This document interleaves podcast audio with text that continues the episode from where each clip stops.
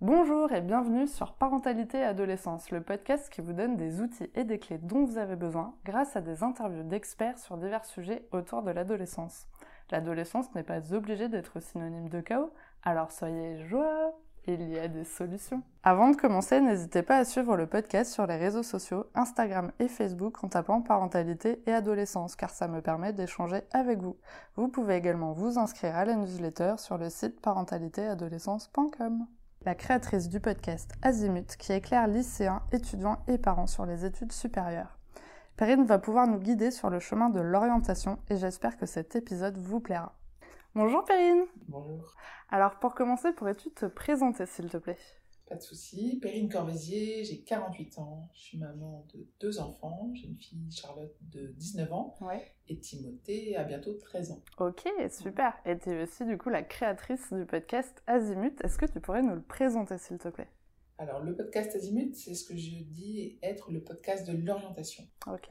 Euh, en fait, notre rôle, c'est d'informer sur les méandres euh, de l'orientation qui se posent entre euh, la fin de la troisième, le- la fin du collège et puis le début des études. Hmm. On a choisi de rester sur la France au début, donc en fait, on va aborder plein de sujets, de la connaissance de soi à Parcoursup, le Mm. grand méchant, disant quels sont les parcours après le bac, quels sont les choix à faire avant le bac, et puis on apporte des témoignages. Hmm. Et puis alors du coup, ton site est très bien fait, c'est-à-dire qu'on peut retrouver très facilement les épisodes, ce qui est quand même génial. Voilà. Et ça vaut le coup parce qu'on a 300 épisodes euh, quasiment Mm. euh, sortis. Euh, donc on les a classés, catégorisés, sous-catégorisés, qui permet d'avoir une écoute un peu thématique Ouais. euh, et pas de se perdre. Hmm, hmm, hmm. Super. Du coup, donc l'orientation, c'est un vaste sujet, et donc tu es devenue une experte là-dedans maintenant après euh, plus de 300 épisodes. Est-ce que tu pourrais nous donner un peu les clés euh, à retenir sur ce domaine pour un peu nous aider à nous guider dans cette voie? Alors déjà, je suis pas l'experte experte. hein. Euh, J'ai découvert le sujet par ma fille il y a un peu plus d'un an. Ok. Euh, donc en fait, moi je m'appuie sur d'autres experts qui collaborent avec le podcast Azimut. Néanmoins, je peux quand même te livrer deux, trois choses qui me paraissent importantes. Parce que c'est toi qui as entendu toutes les informations Voilà. quand même. Et je suis la voix pour trouver sa voix, c'est ce que je dis. Euh, néanmoins, ce que je peux te dire, c'est que euh, on a le droit de se tromper. Et ça, c'est peut-être le premier message que j'ai envie de faire passer, que j'aime beaucoup, que je trouve vraiment important.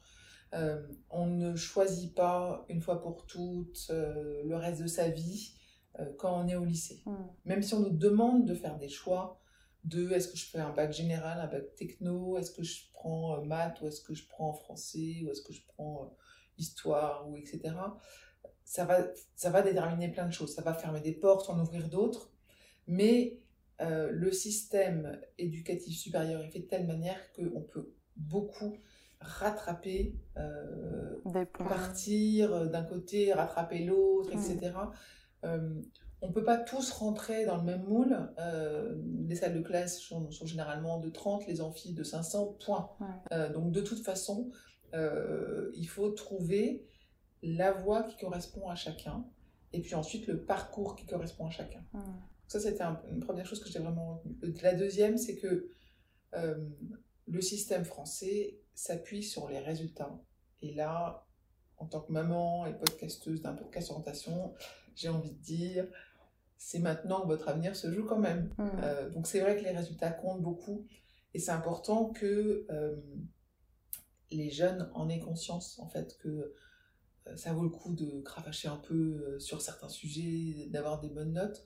Surtout qu'on va leur demander de choisir ce qu'ils aiment et là où ils sont bons. Mm. Donc en fait, le système va euh, sélectionner quelques matières où, tant qu'à faire, ils sont bons et on va leur demander d'être encore meilleurs et de donner le meilleur d'eux-mêmes.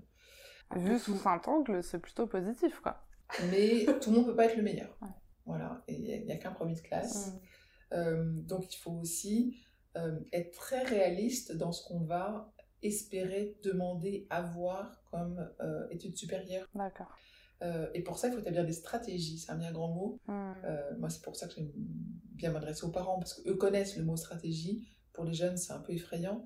L'idée, c'est quand même de se dire, voilà, on va essayer de trouver ce qui est optimiste, ce qui est un peu pessimiste, et puis ce que j'aimerais vraiment faire dans lequel je me sens bien. Hmm.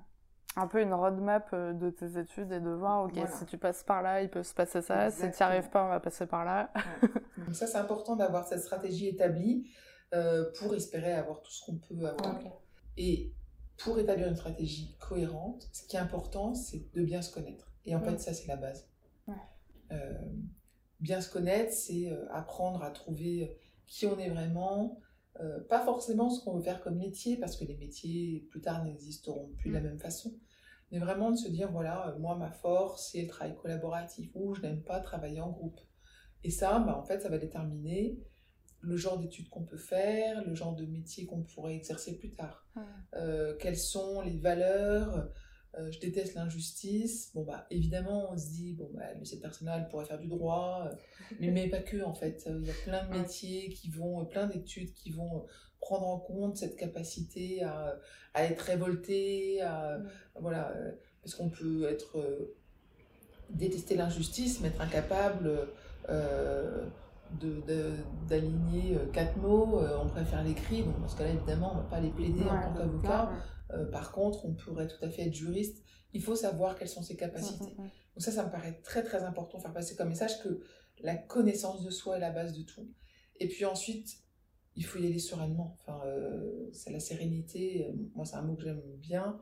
Euh, à partir du moment où on a été, on a anticipé, on a, on, a parlé des, des, sujets avec un peu de réalisme, il faut y aller cool parce qu'en fait c'est tellement compliqué l'adolescence que si en plus on rajoute ce stress de l'orientation par-dessus, bah c'est, ça devient frustrant, énervant. Et puis euh, les parents et les enfants ont beaucoup de mal en fait à échanger sur ce sujet-là. Mmh, mmh, mmh. c'est vrai.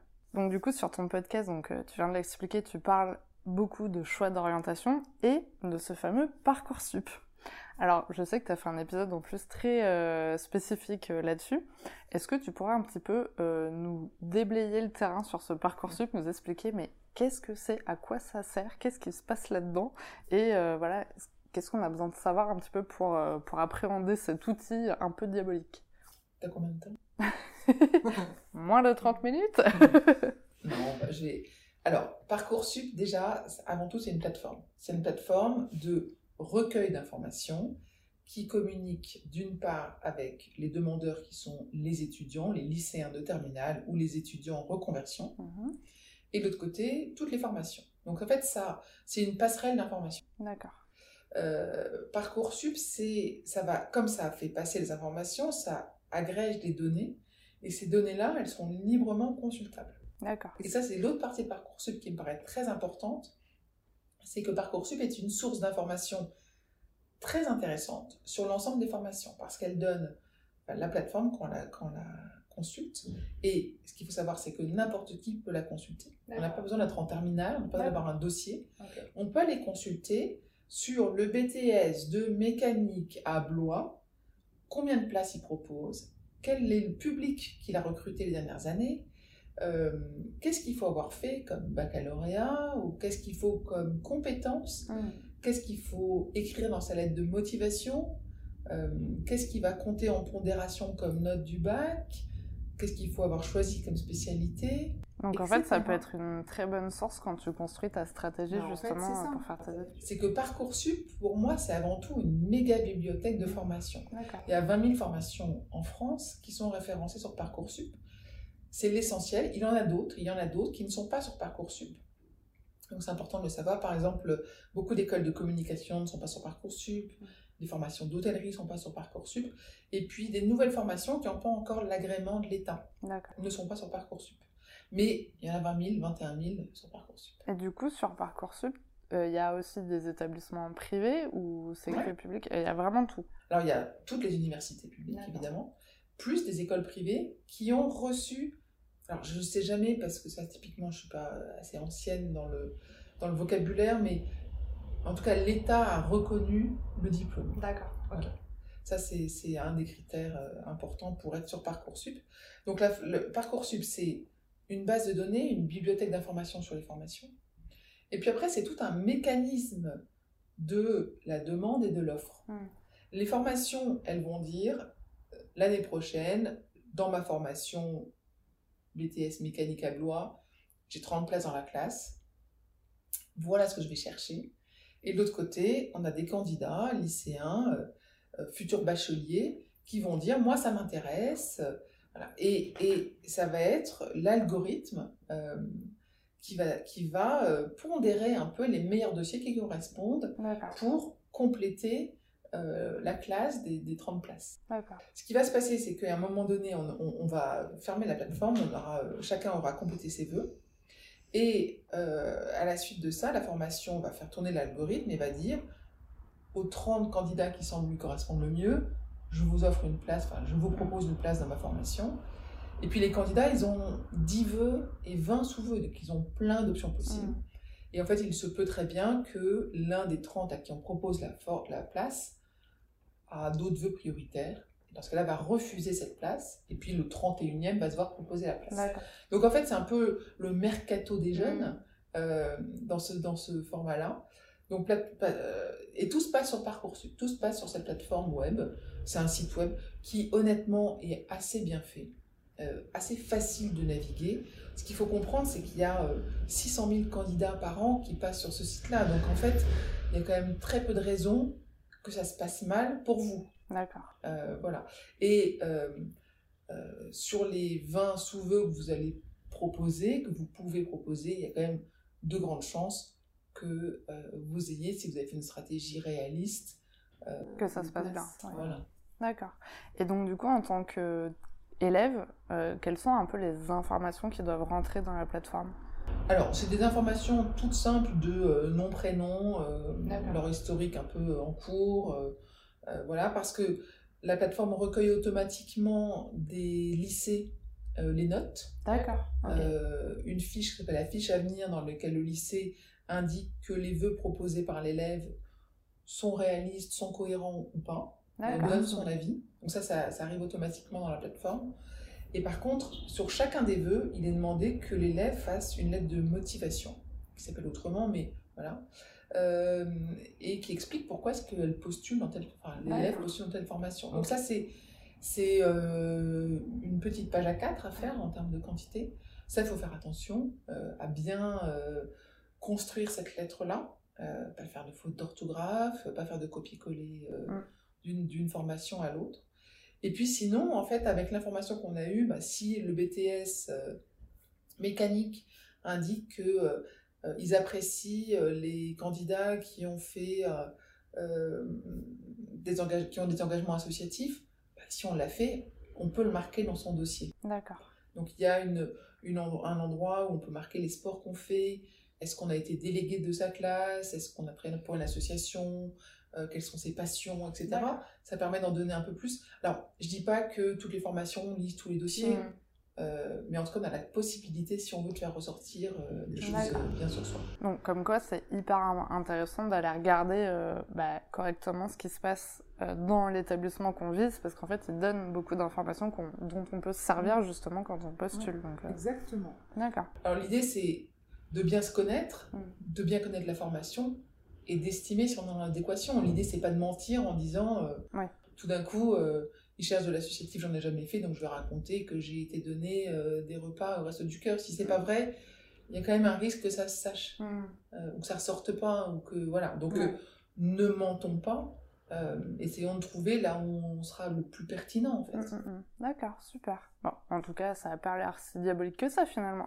non, en fait, c'est très décrié parce que derrière il y a un algorithme. Et un algorithme, ça fait un peu peur parce que c'est un peu opaque. Même si l'algorithme, en fait, si vous êtes super technicien, il est disponible, vous pouvez aller consulter, etc. Bon, moi je ne sais pas lire un algorithme, mais en tout cas, il est disponible. Euh, ce qui fait un peu peur, c'est qu'on a l'impression que c'est la loterie. Ouais. Et puis, ce qui fait un peu peur, c'est que en tant que parent pour ses enfants, bah, on rêve qu'ils aient leur premier choix, leur meilleur choix. Mm. Et puis, de temps en temps, bah, en fait, il n'y a pas de place parce qu'il y a d'autres plus adaptés. Euh, voilà. Donc, c'est ça, qui, c'est ça qui fait un peu peur avec l'algorithme, c'est que on peut pas euh, s'assurer que bah, mon enfant est le meilleur, est le plus beau, est le plus intelligent et aura la place. Bah non, de temps en temps, ça mm. se passe pas comme ça. Mais ce qui est bien, c'est que c'est pas grave parce que si on a bien construit sa stratégie, ben, ça peut quand même bien se passer. Euh, voilà. on peut avoir son dixième vœu, mm. le moins espéré, au pire des cas. Euh, et encore une fois, après un BTS, on peut rejoindre une licence, on peut rejoindre une école de commerce, etc. Il il y, a, plein de passerelles. D'accord, ok. Est-ce que du coup cette plateforme est indispensable pour son choix d'orientation Est-ce que quoi qu'il arrive, on est obligé de passer par Parcoursup quand on a envie de faire des études supérieures? Alors, non. Euh, c'est pas un passage obligatoire. C'est un passage obligatoire pour les formations qui y sont référencées. Donc si on veut faire une des 21 000 formations, oui. Hmm. Mais il existe des parcours autres, hors Parcoursup. Par exemple, j'ai lu que une école connue d'art, là on est en novembre, Parcoursup commence les dossiers en, plutôt en janvier. Hmm. Bah là, euh, vous pouvez postuler dans cette école-là, euh, valider votre, votre inscription, euh, payer les frais, et c'est sûr que vous serez admis si vous avez votre bac l'année prochaine. Donc, vous n'avez même pas besoin de faire un dossier Parcoursup. J'aurais tendance à conseiller de faire des backups et de se dire je fais Parcoursup et je fais même des formations hors Parcoursup. Avec ma fille, on avait fait toute une sélection Parcoursup et puis on avait fait en plus une école de communication hors Parcoursup en route secours au cas où on a laissé tomber euh, en cours de route parce qu'on n'avait pas eu besoin. Mais euh, voilà, donc il faut se servir de Parcoursup et de hors Parcoursup si ça correspond au projet. Ouais, ok, super. Tu en as un petit peu parlé tout à l'heure euh, que justement les parents pouvaient aider dans cette stratégie d'orientation. Mais est-ce que tu as d'autres peut-être conseils pour les parents pour qu'ils puissent accompagner le mieux possible leurs jeunes dans le choix d'orientation Alors, le mieux possible, oui, mais en tout cas, le faire. Moi, moi ce que je veux vraiment, j'aurais réussi avec Azimut si les parents s'investissent dans cet accompagnement. Euh, parce que les parents sont ceux qui connaissent le plus leurs enfants euh, depuis le plus longtemps, mmh. euh, dans plein de situations différentes. Ils connaissent leurs bons jours et leurs mauvais jours. ils connaissent leurs qualités et leurs défauts, leurs talents cachés. voilà. Et, moi, j'ai vraiment envie qu'ils s'investissent. Donc, je peux que conseiller de donner le meilleur de soi en tant que parent pour y aller. Euh, quelques conseils que je peux peut-être donner. Malheureusement, l'orientation se passe à l'adolescence, et l'adolescence, on sait quand dans la famille, ça peut être un moment un peu tendu. Donc, il faut y aller avec des pincettes. Ça sert à rien de harceler son enfant avec la même question au réveil tous les matins, genre alors qu'est-ce que je vais faire plus tard, qu'est-ce que je vais faire plus tard, ça va pas aider. Ça sert à rien de se dire on est en conflit et de rajouter une couche orientation parce que ah bah en plus tu as une mauvaise note mais en plus de ça euh, tu sais pas ce que tu veux faire ou justement choisissons le moment pour se mettre sur, le sujet. Bah non ça c'est pas une bonne idée.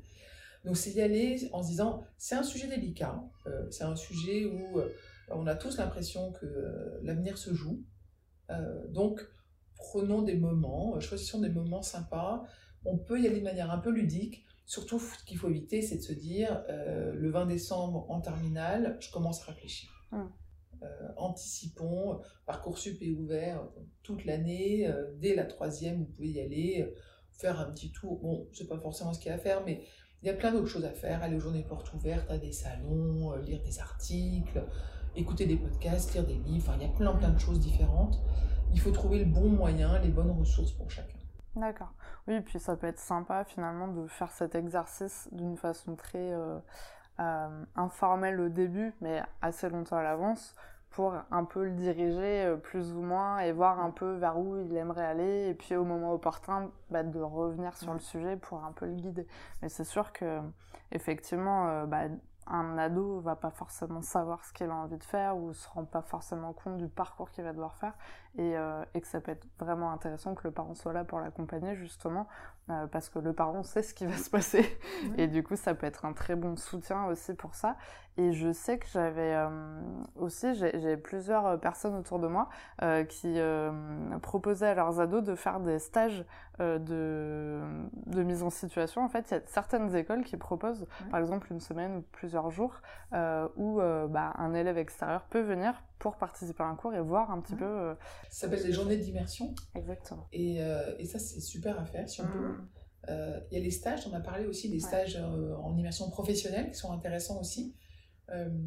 moi, je sais qu'avec ma fille, elle en avait fait quatre pour écarter des pistes, pour confirmer des pistes, pour discerner, pour voir. donc ça, ça peut être intéressant d'être dans l'aspect pratique. Puis de se rendre compte, du coup. Voilà, qu'est-ce que c'est qu'une entreprise, un magasin, euh, rester debout, euh, aller faire un stage dans un laboratoire, dans un, chez un vétérinaire, voir du sang, euh, Ouais. euh, voilà, euh, voir des situations où il se passe pas grand chose, d'autres où c'est la course. euh, Ça, c'est int- intéressant de voir ça. Oui, parce qu'on peut un peu idéaliser un métier et en- finalement sans pas du tout euh, se rendre compte de ce Mm. que c'est vraiment au quotidien. Et le fait de faire un stage, au moins tu te dis, oula, ah ouais, en fait, euh, je crois que ça va pas du tout le faire. Exactement, ça c'est important. Et tu parlais de l'aspect ludique, c'est important aussi de se dire, il y a plein d'astuces pour euh, poser la question. J'ai fait un cahier d'activité dans Parcoursup qui est encore téléchargeable, que je laisse téléchargeable parce qu'il plaît beaucoup. 14 activités pour mieux connaître euh, et aborder euh, l'orientation avec son enfant. Super. Un exemple, euh, t'invites qui T'as une pizza à partager avec des gens inspirants autour de toi, ou que tu connais pas, même du passé, qui sont, qui sont morts il y a 5 ans, il y a 200 Ouais. ans. Tu vas inviter qui euh, et pourquoi tu vas les inviter. Et en fait, c'est intéressant de réfléchir à des sujets un peu comme ça, qui sont un pas de côté, Mm, mm. parce que, bah, en fait, ce que l'enfant va te dire, te Ça va te donner des informations. il est passionné de voiture en fait. Et tu, il le dit pas au quotidien, mais en fait, il veut absolument inviter euh, sur les 3-4 personnes qu'il peut inviter. Il y a, il y a deux, deux personnes qui s'occupent des voitures ou dans le sujet des voitures. Donc ça peut être intéressant d'aller creuser ce sujet-là. Mm, Euh, est-ce que c'est juste une passion ou est-ce que c'est euh, mm. un intérêt ou est-ce que potentiellement il y a quelque chose à faire sur l'orientation là-dessus? Trop bien. Bon, bah, du coup, allez télécharger ce guide, Voilà. ça va vous aider. bon, on arrive à la question pour les auditeurs, justement. As-tu un message à transmettre aux personnes qui nous écoutent aujourd'hui? Sachant que tu nous as donné déjà plein de choses, mais est-ce que tu as un truc qui te tient à cœur et que tu as envie de nous partager? Qu'est-ce que j'aurais envie de dire de plus? Parce qu'effectivement, j'ai dit beaucoup de choses. Euh, ce que j'aurais peut-être envie de dire, c'est euh, prenez le temps euh, aussi d'avoir le temps de changer. Mm. On ne faut pas se jeter avec l'orientation, un sujet comme l'orientation, sur euh, un seul sujet. Euh, votre enfant qui vous dit depuis toujours qu'il va être vétérinaire, attention, euh, il y a tellement de difficultés, de pas, de choix à faire avant d'arriver à là, que c'est pas mal de laisser un peu ouvert euh, les options et les opportunités sur d'autres sujets, d'autres métiers, d'autres Mm. études. Parce que j'ai vu des parents qui nourrissaient beaucoup euh, un vœu très cher de leur enfant. Et en fait, quand ça se passe pas, c'est dur d'accepter. Mm. Euh, voilà. D'accord. Super. Bah, c'est un peu le principe de t'es pas obligé d'aimer euh, la glace à la vanille toute ta vie, quoi. Voilà, exactement. Et puis en plus, on évolue toute sa vie aussi, donc euh, bah, effectivement, quelque chose que t'aimais beaucoup quand t'étais petit, euh, dix ans après, peut avoir complètement changé parce ça. que bah, t'as découvert d'autres choses aussi. Donc, euh, super conseil.